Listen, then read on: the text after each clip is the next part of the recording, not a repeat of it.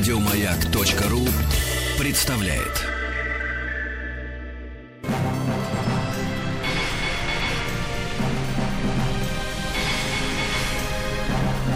Собрание слов с Андреем Максимовым. Вот вы знаете, что я хочу вам сказать, дорогие наши слушатели.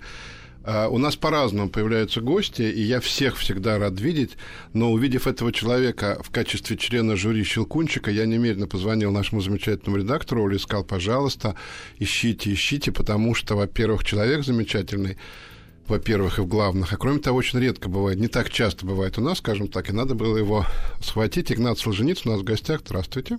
Здравствуйте.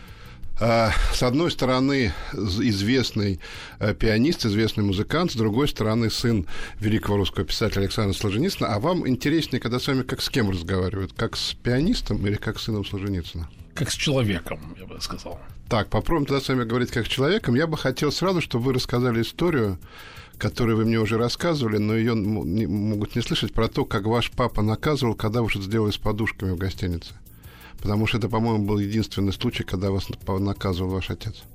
Ну, вы знаете, почему-то э, этот, э, эта история потом стала очень э, она хорошая. До, до, до, уже до, до непонятной степени интересна людям, а просто, Слушай, просто он, мы, мы распороли подушки, он рассердился и выпорол нас ремнем. Вот и все. А как, он, один... просто, он просто вас вот прям, прям порол? Ну, понимаете, ну, это без сенсации, если без сенсации, да, прямо пару. Ну, два раза ударил, потом мама вмешалась, сказала, что все больше нельзя. А потом папа очень переживал за вас. Он же, наверное, был хуже, чем вам. Потому что я так, как себе его представляю. Ну, я, откуда я знаю? Ну, мне было два года. Три года. Но запомнили. Запомнил, да. Но да. уже какие у него были эмоции, это что-то я, конечно, не Мы не совсем э, не представляем себе э, Александра Исаевича вот в такой бытовой жизни. Он был строгий отец?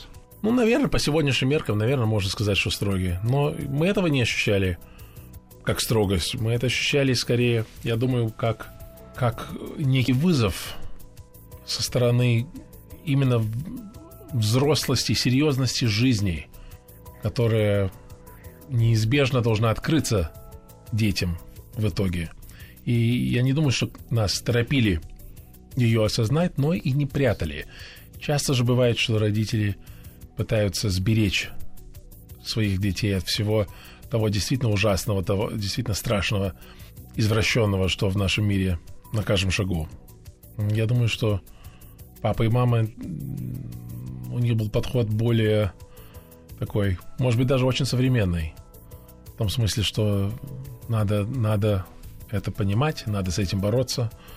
И вот я бы так описал наше. А вам объясняли, что происходит в Советском Союзе, почему вы вынуждены оттуда уехать? Ну, это была, конечно, безусловно, главная тема. Если говорить шире сугубо семейных тем, личных тем, то это главная тема разговора была, конечно, именно это. Что случилось с Россией, что случилось с нами, почему это произошло – что будет дальше? Что, что, что может быть дальше? А вот вы, ребенок, а вы чувствовали, что у отца есть обида? Никогда этого не чувствовал. Да ее и не было. Вы знаете, он писал об этом не раз и в интервью, наверное, рассказывал, и тоже, удив... наверное, удивлял людей. Тут я не к тому, чтобы сравнивать, но, но сравнение, я думаю, мне слушатели ваши простят по данному поводу. У него не было обиды на немцев, с которыми он воевал. То есть как? Не было. Ну, то есть он понимал, что, что он офицер, и что у него свое дело, и у его солдат свое дело. А с той стороны тоже у них свое дело. Я не говорю сейчас о глобальных принципах, я сейчас не говорю о, о, о всем том понятном, о тех больших вопросах, за которые, о, о которых шла речь. А просто вот... На, вот у в... него не было обиды и зла на немцев? Не было. Ну вот я говорю, я хочу подчеркнуть, в, в практическом смысле, в ежедневном смысле, в бытовом отношении к, вот, к тем солдатам, в которых они стреляли. Я знаю фронтовиков, которые не могли разговаривать, не могли слышать немецкую речь. Понимаю. Понимаю, вот они, знаю, что тоже... здесь могут быть очень разные. Да, да, да. А он был другой человек. Но он по складу своему, очевидно, был другой. Я еще раз подчеркиваю, что сравнение тут э, просто к слову, но вот э, обиды на на, я не знаю, на, ну уж точно на свою страну у него не было обиды никакой. А на писателей а отдельных, которые его, как бы помягче сказать, ну, плохо себя вели. Или это не обсуждалось дома? Иногда обсуждалось, скорее это, скорее это, это э, обижались мы, дети и мама. А, понимаете, ну, папа был настолько посвящен своему делу, настолько глубоко в него погружен. И ему посчастливилось вообще иметь эту абсолютную хрустальную ясность, для чего он живет и для чего он пишет. И поэтому я думаю, что ему, честно говоря, легче было жить, чем многим, многим остальным людям, которые все время действительно обеспокоены тем, что же о мне думают. А у вас лично такое ощущение есть по, по своей жизни, для чего вы живете? Вы понимаете? Вот так же четко, ну, как он. Ну, не знаю. Ну, тут, наверное, не надо сравнивать, да? Да, не, не знаю, прав... сколько людей способны понять так же четко, как он это понимал, но да, в общем, в общем, такая общая ясность для меня существует. А скажите, да. пожалуйста, вот э, я хочу сказать нашим слушателям, что когда человек пианист, то это не выбор профессии, это выбор совсем другой жизни, и это выбор жизни это какая-то, как мне кажется, это какая-то совсем другая жизнь, люди совершенно ну, как по-другому живут.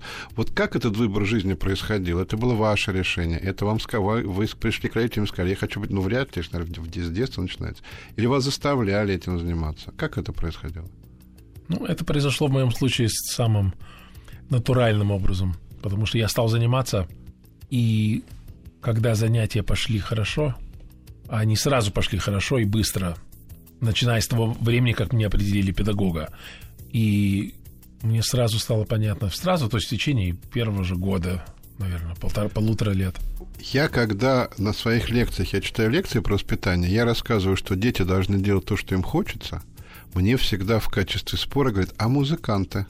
Ребенка надо обязательно заставлять, иначе он никогда не будет пианистом. Вы выросли в пианиста с мировым именем. Вас заставляли? Нет, не заставляли. Вам самому на гамма играть нравилось?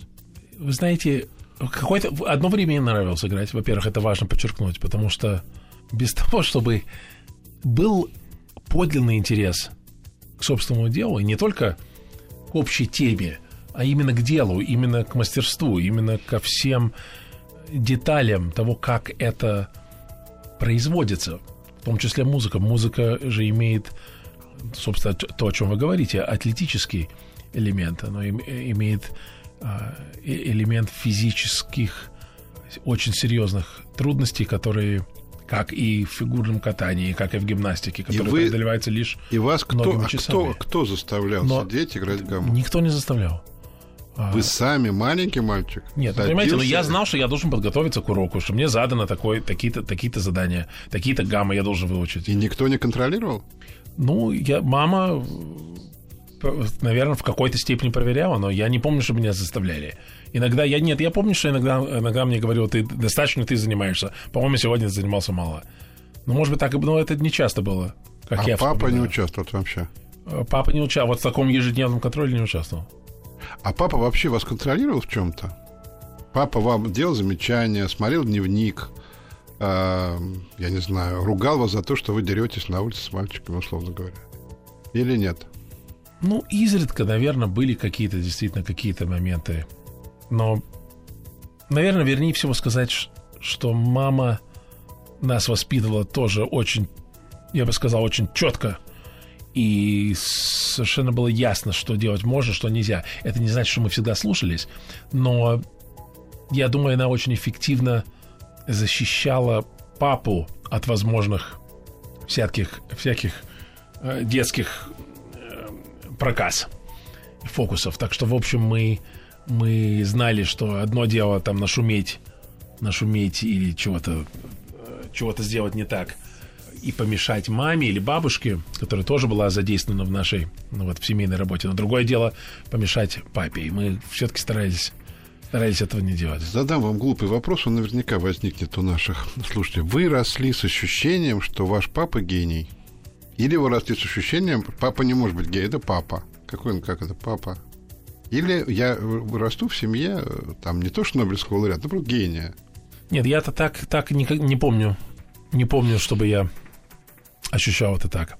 Что, да, что я живу с гением, что я расту в семье гения. Нет. А, но понимание того, что у него миссия.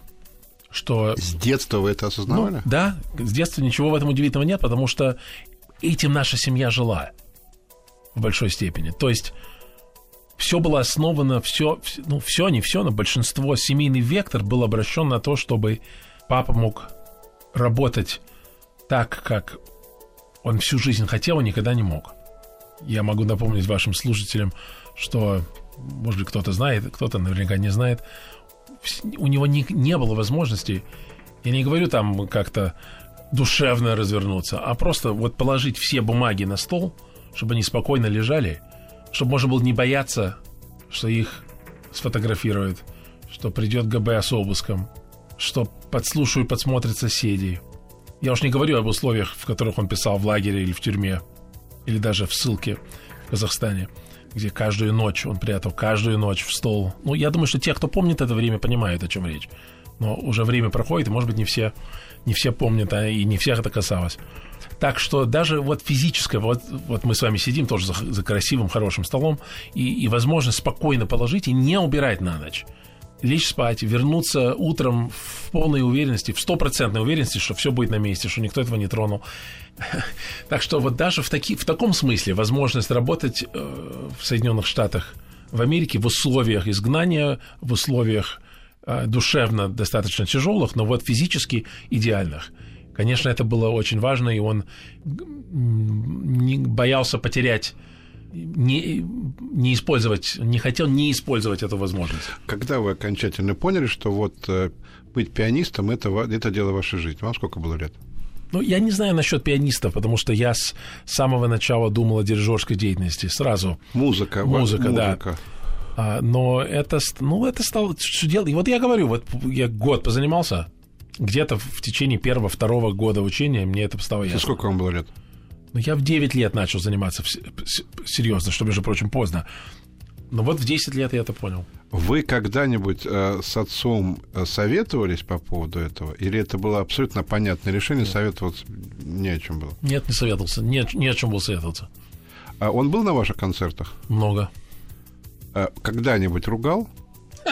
Ну за что же он может ругать? Я не знаю. А, нет. Папы нет. же разные бывают. Чтобы нет. не сознавался, чтобы сидел.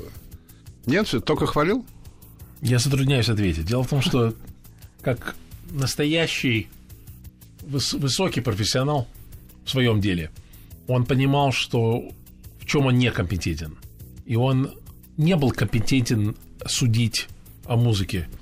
Невероятно то, что сейчас говорите. Это же сын. Это же сын. Сын. Но что... Я, ну, я думаю, что наверняка уже с первого моего настоящего концерта я больше знал о музыке, чем папа. Правда? Ну, это, это нормально. Да, но папа редкий это признает. Ну, редкий, это другой вопрос. Это редкий другой папа, вопрос. который скажет, да, мой сын понимает в чем-то больше меня.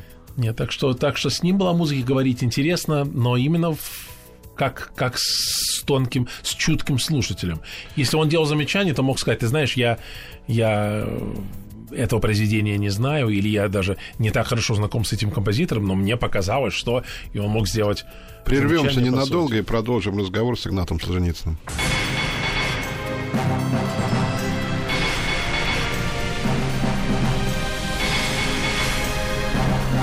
Собрание слов с Андреем Максимовым. Мы продолжаем разговор э, с Игнатом Солженицыным, Андрей Максимов в студии «Маяка». Вы занимаетесь разнообразной деятельностью музыкальной. Вы пианист, вы дирижер. Вы живете в музыкальном мире.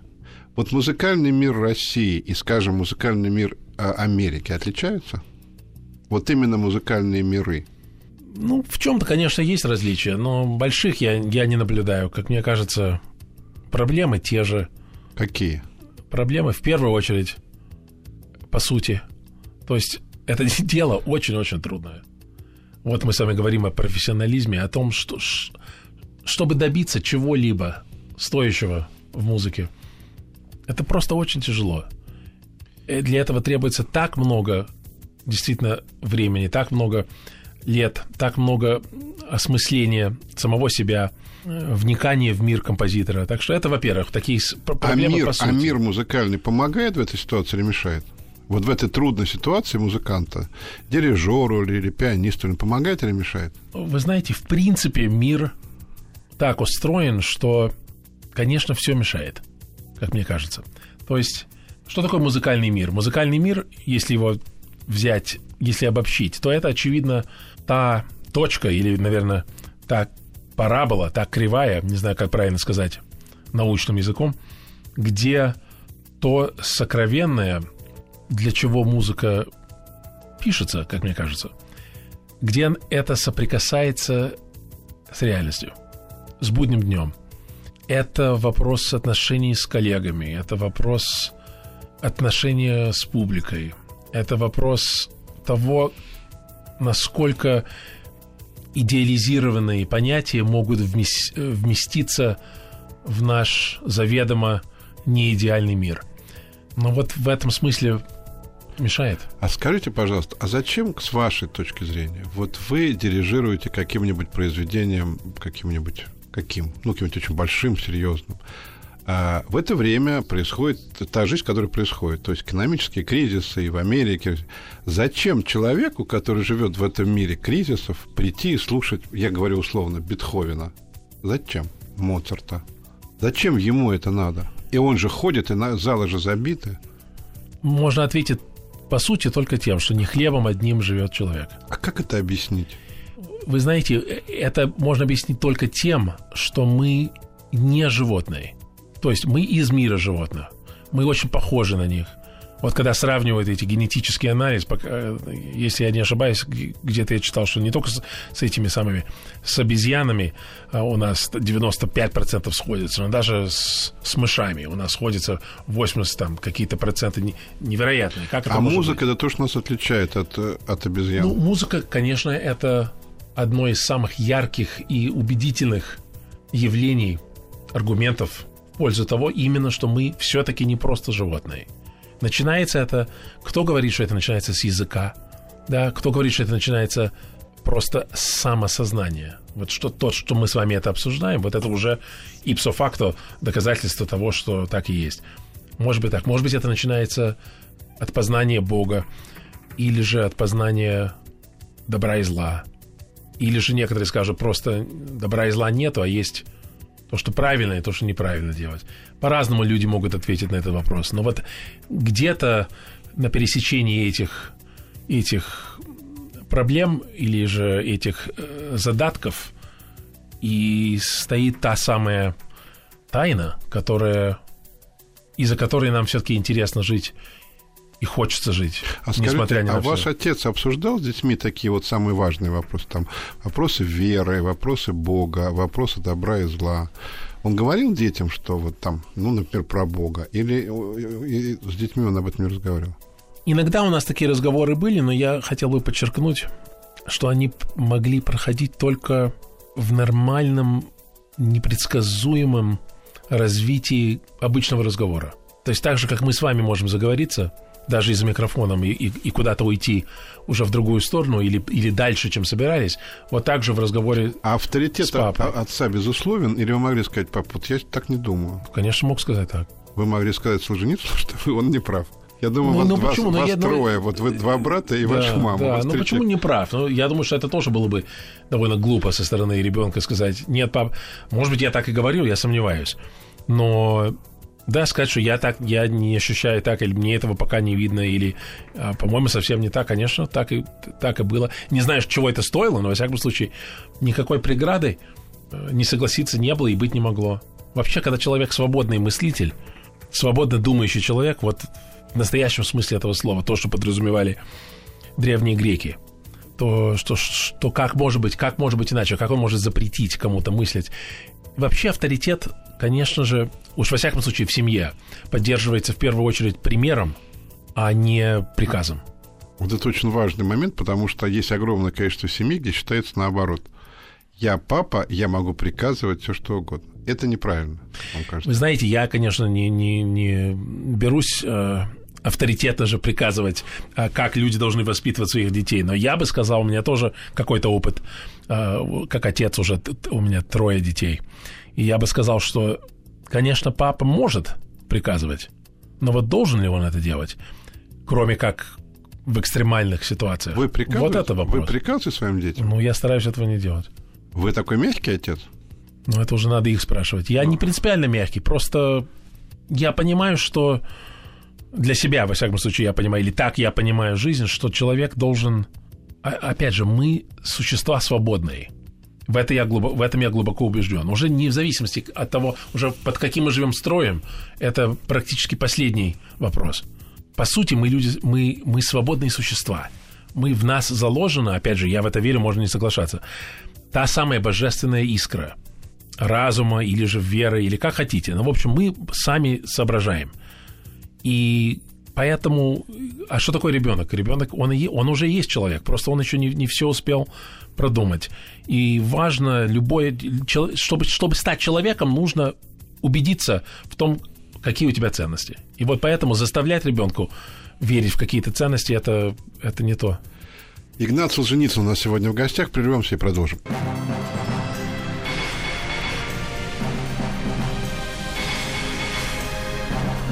Собрание слов с Андреем Максимовым. На маяке э, Игнат Александрович Солженицын я хочу вам задать вопрос, который я задаю всем дирижерам. Ответил мне на него один единственный человек, Юрий Тимирканов. Сейчас я задам вопрос, ответ его был такой, гипнотизирует. Вопрос был такой, что делает дирижер? Объясните мне, пожалуйста. Я много раз видел один и тот же оркестр с одним дирижером. Невероятно. Другим дирижером очень плохо. Что он... Вот это можно объяснить, кроме слова гипнотизирует? Что делает дирижер? Конечно, этого нельзя объяснить. Но попытаться можно. Но вас же как-то учили, что вы должны делать или нет? Чему можно научить? Можно научить механике дирижирования. То есть как физические жесты соотносятся с, да. с каким результатом. Конечно, этого в большой степени, в какой-то степени можно научить и нужно учиться, учиться или учить. А научить что делать невозможно. Потом можно очень серьезно заниматься с педагогом, с, кол- с коллегами, потом просто сам собой, тем, как с самой музыкой. То есть учить саму музыку, разбираться в ней, делать, делать, проделывать анализ ее, пытаться понять, о чем она, какой должен быть темп. Дальше и вы так приходите далее. в некий оркестр, так. где сидит сколько человек? 100? 80 человек, 100 80 человек. человек. Вам надо играть Моцарта. Да. Что вы делаете? Ну, если Моцарт, наверное, человек, человек, человек немножко меньше будет, но, но ну, неважно, неважно. Ну, неважно. Дело в том, да. что то, о чем мы с вами говорили, это всего лишь начало пути. Начало пути. То есть это такие, это азбучные такие вещи. А то взаимодействие, которое можно почти, почти сказать священное действие, почти, которое про- происходит между дирижером и оркестром, и все-таки публикой в итоге на концерте, потому что в полной степени вот та магия и гипноз, о котором вы говорите, обычно не присутствует в полной мере на репетиции. Но вот когда все эти элементы сходятся на концерте, в театре, вот тогда действительно появляется, знаете, как появляется некто другой или нечто, нечто добавочное. И вот это, конечно, зависит в огромной мере от личных качеств дирижера. Но объяснить, что вот что... Понятно, что делает скрипач? Он играет на скрипке, понятно. Что вы делаете, когда вы пианист? Вы садитесь за инструмент и воспроизводите музыку так, как вы считаете нужным. А вот что делает дирижер, невозможно объяснить. Знаете, все-таки я бы сказал, что это, это не то, чтобы дирижер уж такая профессия уникальная. Это общее, не поддающееся описанию волшебство сцены. То есть, на самом деле, между большим дирижером и большим, вы сказали, скрипачом, на самом деле разницы нету, потому что он создает атмосферу на сцене. То же самое артист, читающий монолог. Знаете, я не знаю, атмосферу. Зна- знаете ли вы это или нет, что Питер Брук, определяя профессию режиссера, сказал, что режиссер это человек, создающий атмосферу. То вот есть, это, это, это, конечно, в первую, в первую очередь так и есть. Это именно вот что-то... А что такое атмосфера? Для людей, во всяком случае, обычных людей, мы ее не можем почувствовать, мы ее не можем... То есть, я хочу сказать, мы ее не можем увидеть, мы ее не можем, не, не можем никак, никак э, осязать, кроме как получается, шестым, шестым чувством. А сколько лет вам было, когда вы впервые встали за дирижерский пульт? 18. Очень страшно было первый раз? Безумно страшно. А как вот, это же коллектив, Это вы же не просто там, это коллектив. Значит, если коллектив чувствует, что вам страшно, он может как-то неправильно. Вот как, как побороть страх для того, чтобы коллектив тебя слушал? Ну, побороть страх можно через подготовку и через уверенность. Я бы, я бы сказал, не самоуверенность, а уверенность в том, что ты понимаешь путь, ты понимаешь, куда тебе нужно, куда тебе нужно дойти, до какой цели, даже если ты еще не умеешь не управляешь всеми ресурсами, как туда добраться. А что касается отношений с коллективом, отношений с оркестром, то я думаю, у меня был опыт, в общем, очень позитивный юного дирижера, молодого начинающего дирижера, в таком плане, что я почти всегда чувствовал от коллег поддержку и симпатию. И как мне Почему? кажется, это, ну вот, как мне кажется, это, это было связано с тем, что они видели или чувствовали, что даже если у меня, если я еще, даже если я по сути еще ничего не знаю про о том, как надо дирижировать, но я вижу, куда я иду, и им было понятно, я, как мне кажется, чего я от них вы носитель Прошу. фамилии редкой такой, который вот редкие люди носят фамилию, который человек, который знает во всем мире. Вот это вот не так много на самом деле таких людей, 7,5 миллиардов населения, ну может быть таких людей 30. А вот эта фамилия мешала или помогала, когда вы приходили к оркестру? Или вообще не имеет значения? Они не, не фамилию судят, а судят человека. Дирижер настолько безжалостно, беспощадно раскрыт, перед, может быть, не перед публикой, но перед, перед коллегами, перед оркестром, что, конечно, я думаю, не о фамилии шла речь, а просто, а просто каждый раз, э, когда становишься на пульт, на самом деле в любом возрасте ты, особенно при первой встрече с оркестром, любым, конечно, музыканты ждут уже специально они ждут, потому что они тебя наслышаны. Или наоборот, они о тебе мало знают, потому что ты с ними не общался, не, не выступал с ними. Но вот, э, конечно же, э, по первому, говоря, как говорится, по первому жесту, не только, не только первый жест, а еще, еще что до жеста, еще как какой контакт визуальный Мне сказал Тимирканов, тот же Тимирканов мне сказал, что они все понимают, он так музыкантов называет словом «они». Они все понимают, вот ты выходишь на репетиции и проходишь из входа к ну, своему месту. Абсолютно точно. Вот пока ты проходишь, они все про тебя понимают. Это правда? Это, по-моему, это ну, почти... А как? А, а как? Потому что дирижер э, носитель, он в себе несет что-то. И вот а, а музыканты люди, конечно, уж что-что, но крайне чувствительные и проницательные, если не в прямом смысле слова, не беру сказать, что чем-то музыканты лучше других людей, но просто проницательнее, эмоционально проницательнее, если хотите. Вот смотрите, что вы сейчас рассказываете. Вы рассказываете про человека, у которого такая профессия. Он появляется перед оркестром, они все сразу про него понимают, потом он встает на пульт и каждый раз дает экзамен, вне зависимости от того, он знаменитый, он молодой, кажется, это очень тяжело. Это очень трудно. Значит, это все в сложностях. А в радостях тогда что? Да ради чего все это? Mm-hmm. Это все. Это, конечно, ради музыки. Ради музыки, ради совместного ее творения, ради деления, разделения этой радости этих глубочайших опять же, неописуемых на самом деле переживаний. А вот объясните, объясните мне, я беседовал со Спиваковым после того, как он записывал колокола Рахманинова. И сразу вот он вошел, и его не было вообще. Был мертвый человек абсолютно. Но его помощники уже в курсе, там чай, что-то ему дали, и он пришел в себя. Это я просто вот на такой степени усталого человека в своей жизни, может быть, раза два-три видел. От чего устает дирижер? Ну, стоишь, что-то. От чего он так устает? Это очень зависит от композитора и от типа произведения. То есть от в каком музыки оно... устаешь? Конечно, от... ну конечно. Конечно. То есть это прекрасная музыка, от нее устаешь? Не только от нее устаешь, от нее устаешь не в смысле того, что она тебе надоедает. Ты от нее устаешь в том смысле, что тебе кажется, что ты сейчас просто сдохнешь. Что, что не очень поэтическое слово, но, но все. Что, что, да, то есть, что все, что ты максимально истратил все силы, данные тебе природой, и еще плюс, еще откуда-то чего-то почерпал, и уже не осталось просто ничего. А скажите, а ваши родители, ваша замечательная мама, с которой я имею честь быть знаком, они как-то воспитывали в детях трудолюбие? Безусловно, да. А как они это да. делали? Опять же, своим примером. Они, им не нужно было... Знаете, я, я, я хорошо понимаю, как отец, что На своем же примере могу сказать, что если я пытаюсь убедить своих детей в чем-то, если они видят, что я делаю совсем не так, то это неэффективно. Это все равно, наверное, надо делать. Но это неэффективно. Это с раннего возраста видно, что возражение понятное, а почему ты так не делаешь? А, поскольку а час... наоборот, если... А по сколько часов в день работал Александр Алексеевич? По сколько часов? Ну-ка, он просыпался в 6 часов или в 7 часов, зимой немножко позже, и работал до 9 до 10 вечера. Ну, сколько получается? 15 часов, 16 часов. Минус еда. Ну, понятно, наверное, может, там, но он сидел там больше боже мой, больше, чем рабочий день, почти в два раза он больше. сидел, чем... он практически два рабочих дня и сидел. Вы подумайте, что, конечно, это были особенно удивительные дни его жизни, но архипелаг ГУЛАГ написан был, если я не ошибаюсь, за 66 дней. То есть просто физически его написать, вы представляете, какой это труд.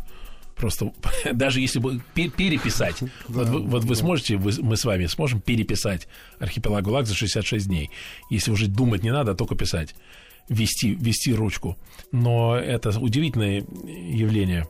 Но, между прочим, он описывал в теленке, как он писал ГУЛАГ, и там так и получалось, что он работал в две смены. Я сейчас не помню точно, как это описано, но он просыпался очень рано, может быть, в 4 часа просыпался. До завтрака, до позднего завтрака, скажем, он успевал целый рабочий день, ну, предположим, к 11 утра. Потом снова писал еще 7 или 8 часов – получался уже два дня у него получилось за один. Ложился чуть-чуть, 3-4 часа поспать и снова.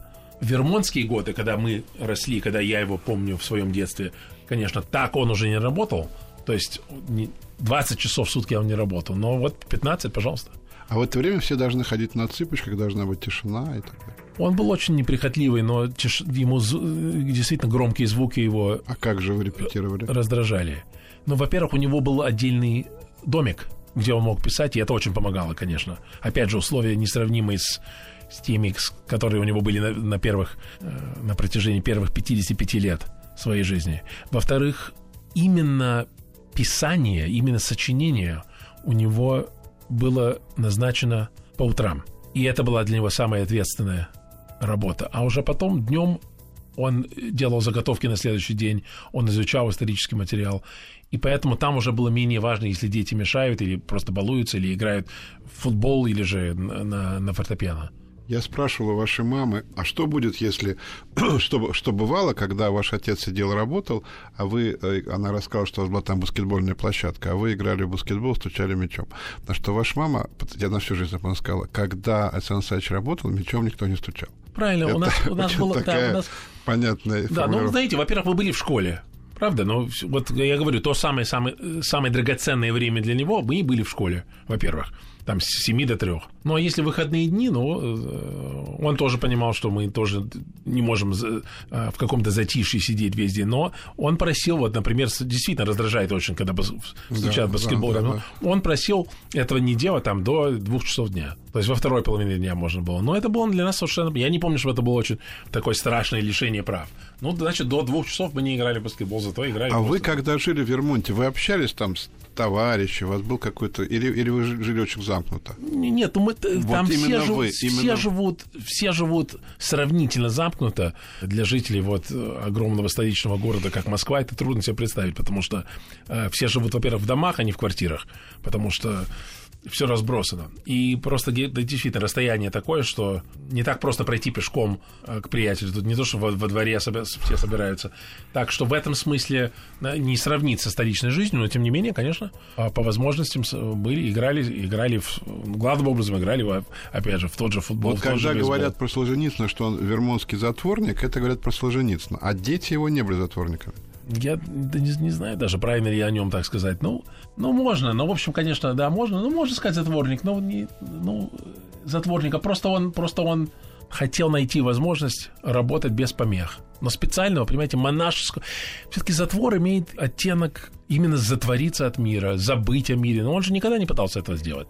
Он, наоборот, понимаете, он слушал внимательнейшим образом известия о том, что происходило в России, в Советском Союзе тогда. Он слушал все возможные, какие тогда были э, радиостанции, читал газеты, э, внимательно следил, встречался с людьми, которые к нам очень много приезжали людей. И поэтому затворничество все-таки вообще слово не то. Просто была напряженная, целеустремленная работа. И вокруг нее очень насыщенное существование семьи. Игнат Александрович Солженицын у нас в гостях, мы продолжим.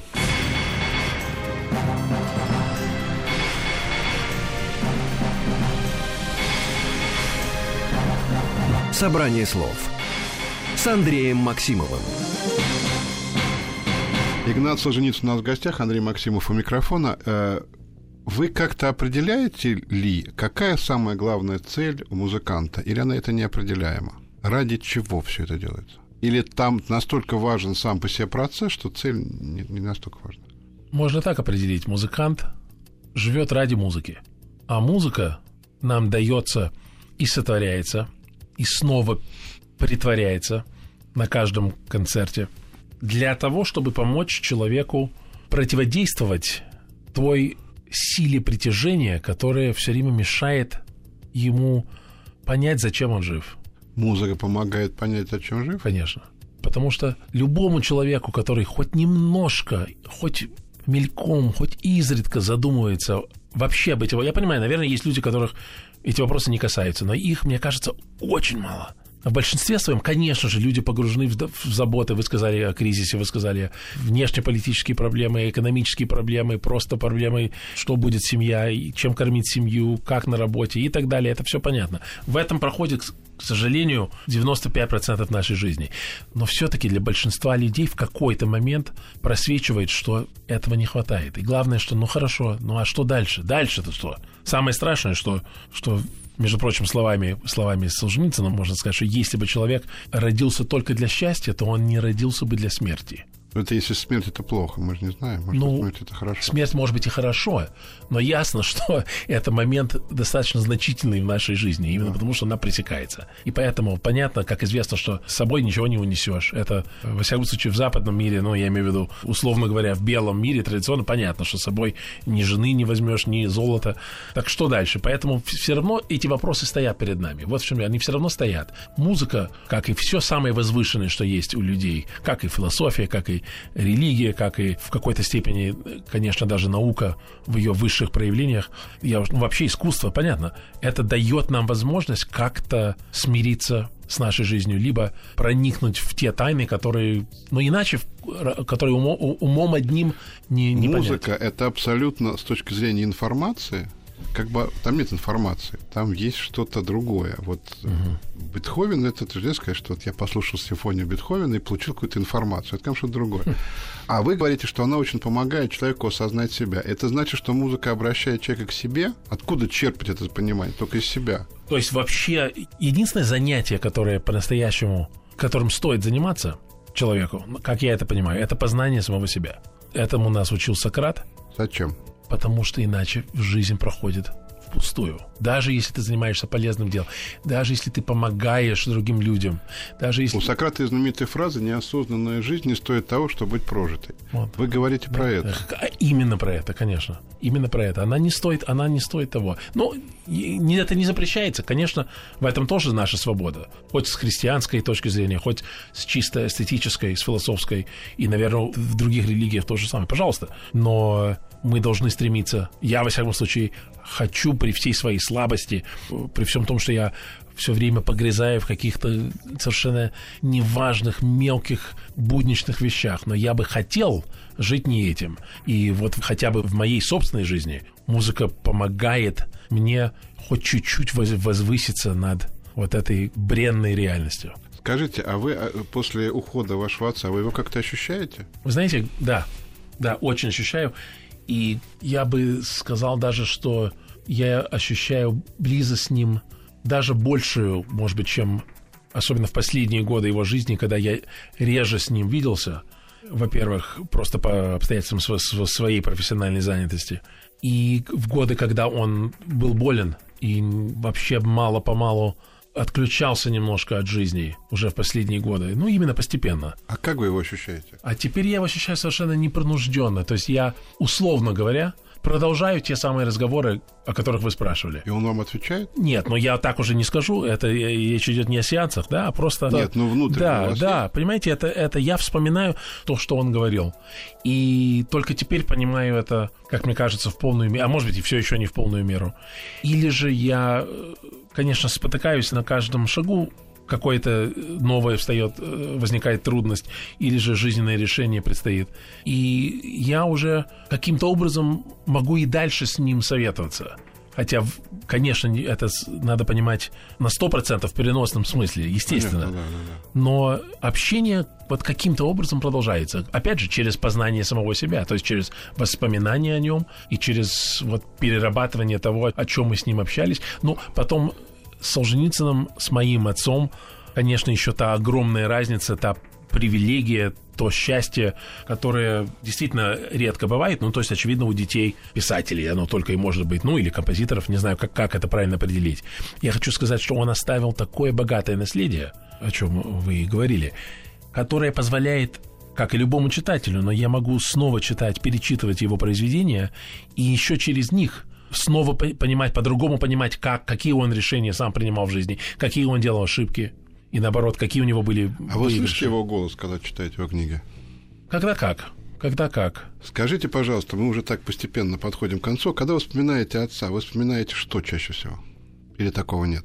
Чаще всего, ну как-то все вместе, человека вместе я вспоминаю. То есть я вспоминаю его лицо, я вспоминаю его выражение, я вспоминаю действительно его голос и выражение голоса, которые были очень богатые и очень менялись в зависимости от темы, а в зависимости от настроения. Я хочу вам задать такой вопрос, ну, такой практически. Э, российские слушатели в какое-то ближайшее, не ближайшее время смогут вас услышать и как пианиста, и как дирижера? Или у вас таких планов нет? Да, да, смогут. Как раз я выступаю на, как пианист на декабрьских вечерах, играя семь последних слов Йозефа Гайдена. В 2015 году планируются ли какие-то ваши выступления? Конечно, да, обязательно э, буду приезжать дальше в Россию в 2015 году в Екатеринбург потом снова в Москву, выступление в феврале. То есть мы вас будем видеть. Нам же это важно. Спасибо понимаете? большое. Я не знаю, насколько это важно вам, но нам очень важно, чтобы сын Солженицына, который состоялся как музыкант, э, приезжал бы к нам чаще. Я думаю, что вы это понимаете. Игнат Солженицын был сегодня у нас в гостях. Я не хочу подводить никаких итогов и ничего говорить, но мне кажется, э, мне кажется очень правильно, что не прерывается нить, что у вас трое детей, э, что вы такой замечательный. Я думаю, что дети у вас будут замечательные, потому что отношение к Александру Исаевичу всех русских людей очень человеческое. Мы к нему не относимся как к классику, который в облаках. Оно такое человеческое. И вид у него такой. Он такой был человек. Поэтому так к нему относимся. Поэтому нам, для нас очень важно, что вот у него такой сын, что у сына есть дети, что у него есть внуки. И таким образом он продолжает. Спасибо большое, что вы нашли время к, к нам прийти. Хочу выразить вам благодарность, Андрей. Рад нашему разговору и вам, который, который вы сейчас произнесли. Дай, дай бог нам всем вот не терять, действительно не терять тех важных нитей в жизни Э, ради которых все-таки стоит жить, правда? Игнат Солженицын, Андрей Максимов. Всего доброго, до свидания, пока. Андрей Максимов и его «Собрание слов». Еще больше подкастов на радиомаяк.ру